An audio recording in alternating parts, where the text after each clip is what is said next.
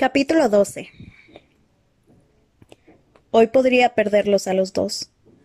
Intento imaginarme un mundo en el que ya no existan las voces de Gale y Pita, en el que sus manos queden quietas, en el que sus ojos no parpadeen. Estoy de pie sobre sus cadáveres viéndolos por última vez, abandonando la habitación en la que yacen. Sin embargo, cuando abro la puerta para salir al mundo, solo hay un tremendo vacío, una pálida nada de gris que es, en resumen, mi único futuro.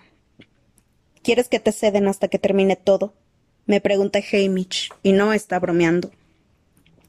Estamos hablando de un hombre que se ha pasado toda su vida adulta en el fondo de una botella, intentando anestesiarse contra los crímenes del Capitolio. El chico de dieciséis años que ganó el segundo vasallaje de los veinticinco debió de tener gente a la que quería, familia, amigos, quizá incluso una novia, y con la que deseaba volver. ¿Dónde están ahora? ¿Cómo es posible que hasta que Pita y yo le caímos encima no hubiera nadie más en su vida? ¿Qué les habrá hecho Snow? No, respondo. Quiero ir al Capitolio, quiero formar parte de la misión de rescate. Ya se fueron, dice Hamish. ¿Hace cuánto? Podría alcanzarlos. Podría. ¿Qué? ¿Qué podría hacer yo? Hamish sacude la cabeza. No pasará. Eres demasiado valiosa y demasiado vulnerable. Se habló de enviarte a otro distrito para distraer al Capitolio mientras tiene lugar el rescate, pero nadie creyó que fueras capaz de manejarlo. Por favor, Hamish, exclamó suplicando. Tengo que hacer algo. No puedo quedarme sentada a esperar si viven o mueren. Tiene que haber algo que pueda hacer. Ah, está bien. Deja que hable con Plutarch. Tú, quédate aquí. Pero no puedo. Mientras todavía oigo el eco de las pisadas de Hamish por el pasillo, me meto por la rendija de la cortina separadora y veo a Finnick tumbado boca abajo con las manos metidas en la funda de la almohada. Aunque es una cobardía e incluso una crueldad despertarlo de la brumosa tierra de las drogas para traerlo a la cruda realidad, lo hago porque no soporto enfrentarme a esto yo sola. Cuando le explico la situación, su agitación inicial disminuye misteriosamente. ¿Es que no lo ves, Katniss? Esto lo decidirá todo de una u otra forma.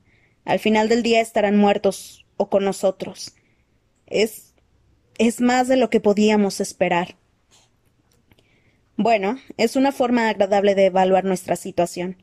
La verdad es que la idea de que este tormento llegue a su fin resulta tranquilizadora.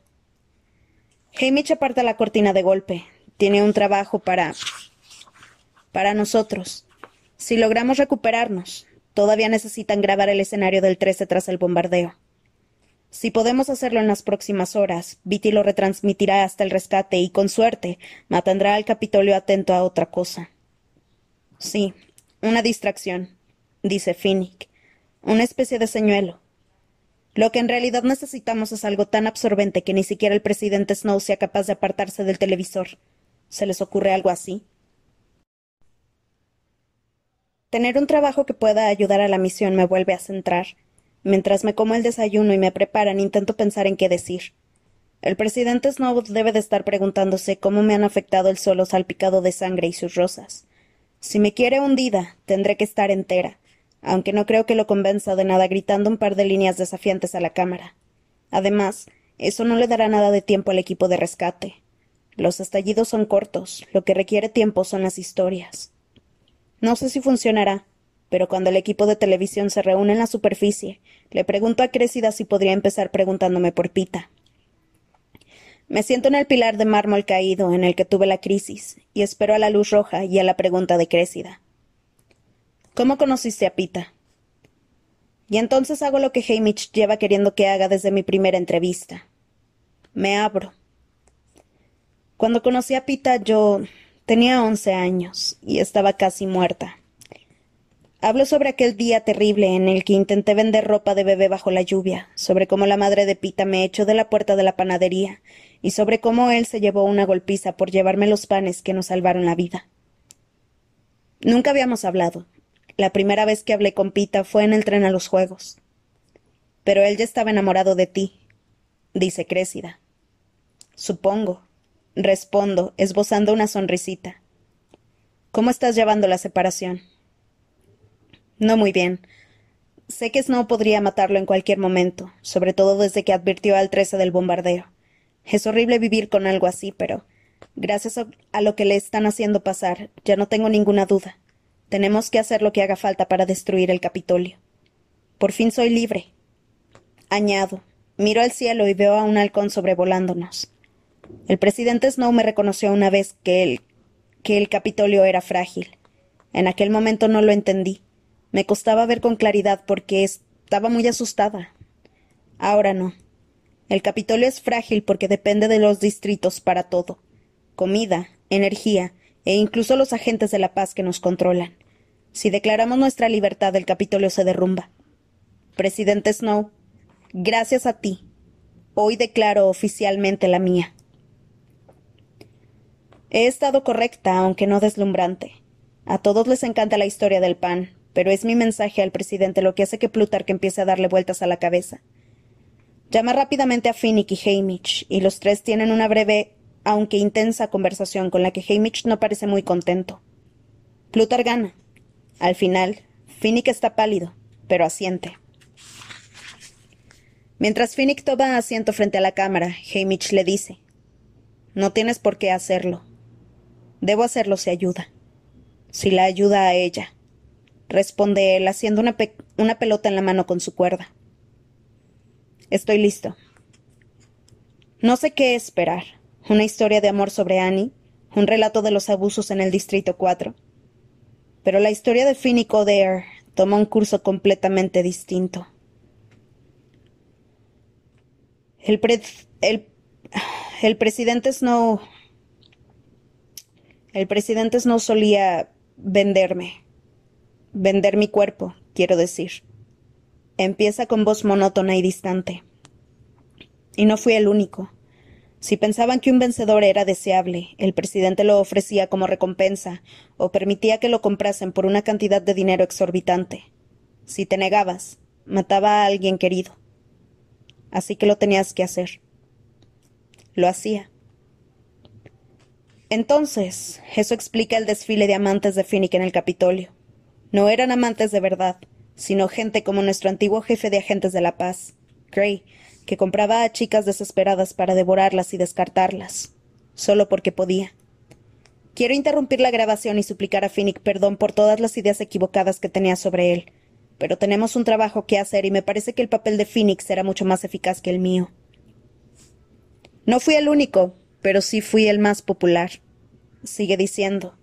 Y quizá el que estaba más indefenso, ya que la gente a la que quería también lo estaba. Para sentirse mejor, mis clientes me regalaban dinero y joyas, pero yo descubrí una forma de pago mucho más valiosa. Secretos. Pienso. Es lo que me dijo Finnick, que le daban sus amantes, solo que yo creía que lo hacía por decisión propia. Secretos, dice, como si me hubiera leído el pensamiento. Y por eso será mejor que permanezcas atento, presidente Snow, porque muchos de ellos son sobre ti. Sin embargo, Empecemos con algunos de los demás. Finnick teje un tapiz tan rico en detalles que no puede dudarse de su autenticidad. Historias sobre extraños apetitos sexuales, traiciones del corazón, codicias sin límites y sangrientos juegos de poder. Secretos de borrachos susurrados sobre almohadas húmedas en mitad de la noche. A Finnick lo vendían y lo compraban, un esclavo de los distritos, y guapo sin duda, aunque en realidad inofensivo. ¿A quién se lo iba a contar? ¿Quién lo creería si lo hiciera? Sin embargo, algunos secretos son demasiado deliciosos para no compartirlos. No conozco a la gente que menciona Finnick.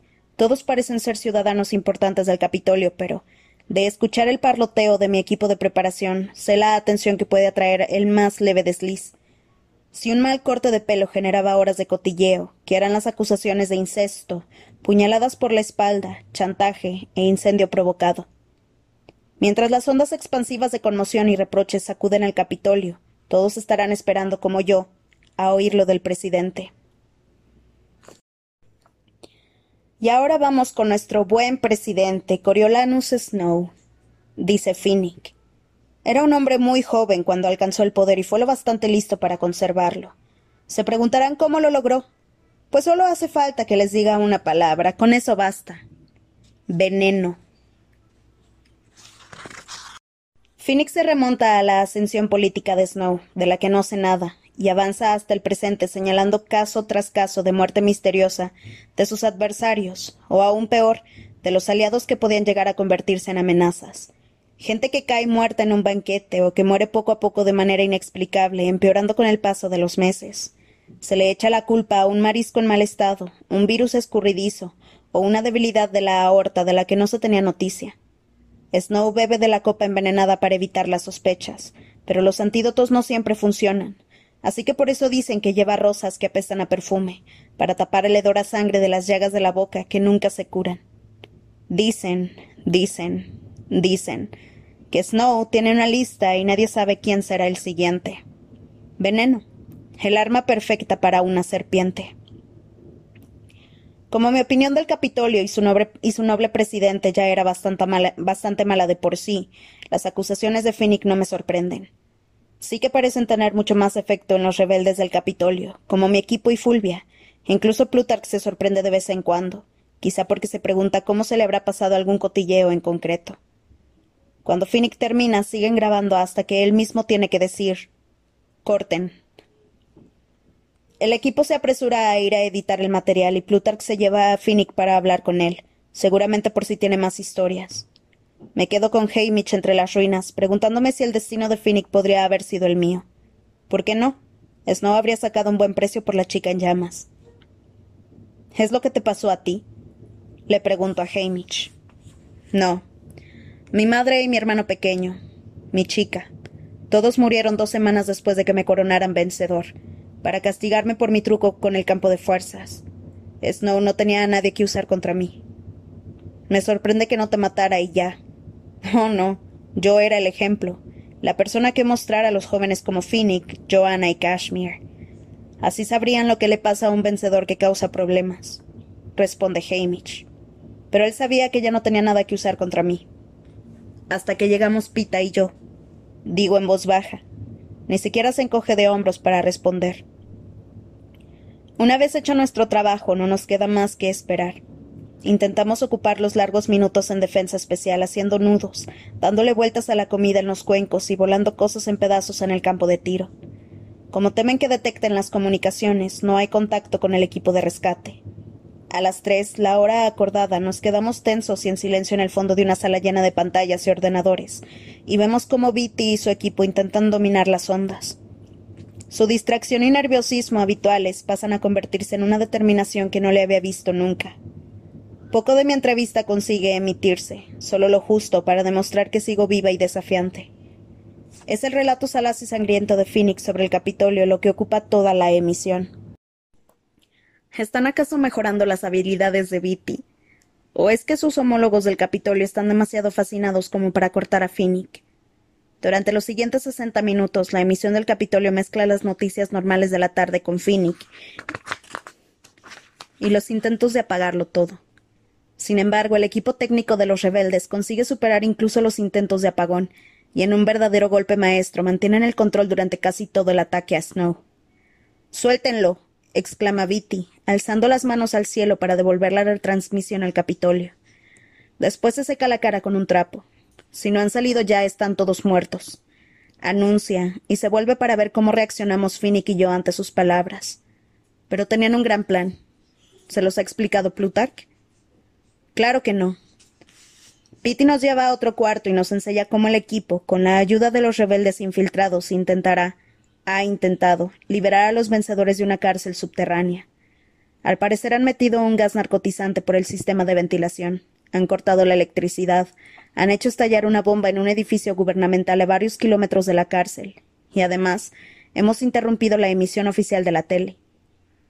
Viti se alegra de que el plan nos resulte difícil de seguir, porque entonces también se lo resultará a nuestros enemigos. ¿Como su trampa eléctrica en la arena? Pregunto. Exacto. Y mira lo bien que salió, responde él. Bueno, no mucho, pienso.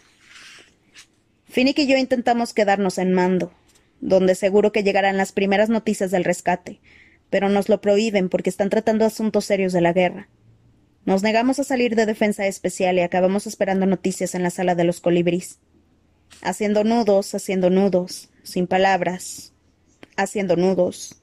Tic, toc. Esto es un reloj, sin pensar en Gale, sin pensar en Pita, haciendo nudos. No queremos cenar, tenemos los dedos en carne viva y ensangrentados.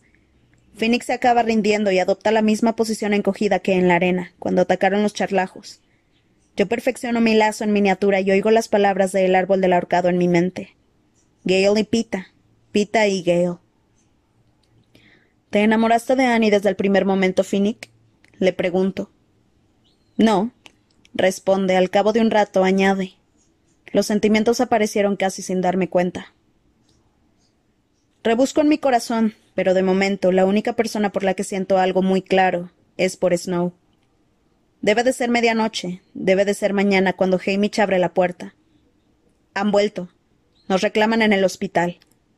Dice. Abro la boca para hacer un aluvión de preguntas, pero él me corta con un es lo único que sé.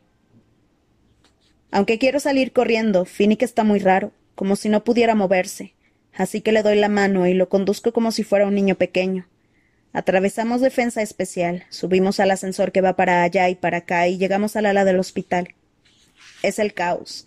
Hay médicos gritando órdenes y heridos que trasladan en camilla por los pasillos. Nos pasa de largo una camilla en la que llevan a una joven inconsciente con la, con la cabeza afeitada. Tiene moratones y costras supurantes.